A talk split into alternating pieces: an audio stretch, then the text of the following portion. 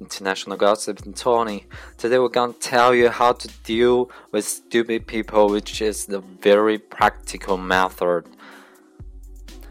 No one likes to having to deal with stupid people, but the truth is most of us have to interact with people we found to be stupid on a daily basis.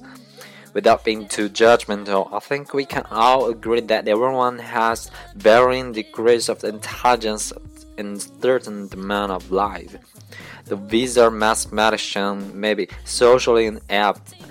The virtuous, the virtuoso guitar player may be significant, uh, maybe scientifically illiterate, all the, and all-star athlete may be emotionally immature. As Albert Einstein once said, everybody is a, as a genius, but if you judge a fish by its ability to climb a tree, it will live its whole life believing that it, it is stupid. I agree with Einstein in this sense that I believe everyone has their stresses. At the same time, everyone has their weakness too, and we find ourselves to be significantly more intelligent in some in something than other person. It can be sometimes be difficult to deal with that that person because our differences are so great. Despite these differences, However, we still have to deal with stupid people every now and then. The fact is, we're social animals. We need to cooperate with others to get along and be civilized. Yeah, with simple chance we are going to occasionally come across people who we find stubborn, irrational, or plain annoying. Here are some helpful tips to deal with these so-called stupid people more effectively. Empathy is our ability to think and feel from other person perspectives. It is one of the best ways to diminish hostil hostility and intolerance toward others.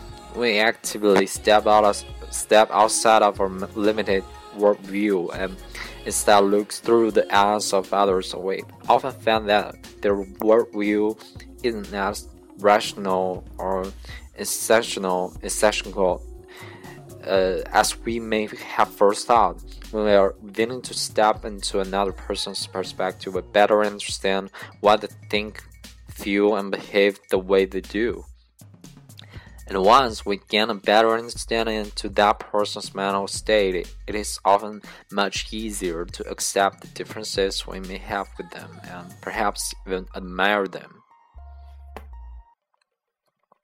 advocate as much as possible that we try to find good things in everyone because I as I mentioned before, stupid people can often have their own stress and talents.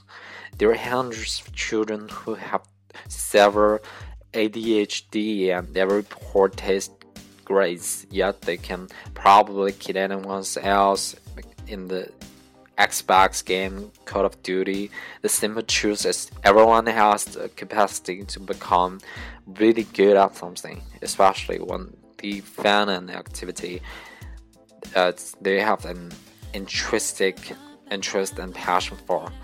Once you understand this, you're much more much more capable of feeling stress in everyone. You may you may even be surprised by how talented most people are and when they found something they enjoy doing.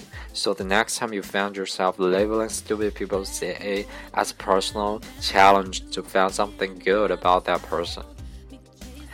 And let's pretend you can't understand certain people no matter how hard you try to empathize with them. You also try to find their stress but fail to find any redeeming qualities in such a case, sometimes you should just be better man for no reason.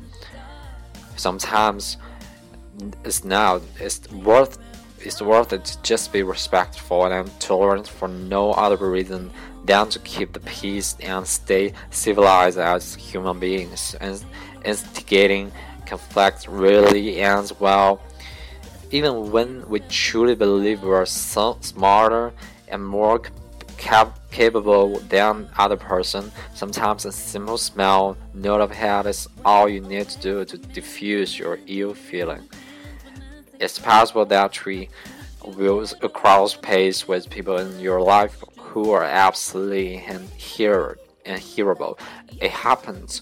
We are very diverse species with different knowledge, values, interests, and goals. So it makes sense that will be some people who you just won't match with no matter how hard you try. The important thing to remember is that it's perfectly alright now to get along with everyone. The smartest thing you can do sometimes is just ignore the other person, break any contact with them, and avoid conflicts as much as possible. When it comes down to it, sometimes walking away is the best solution for both people.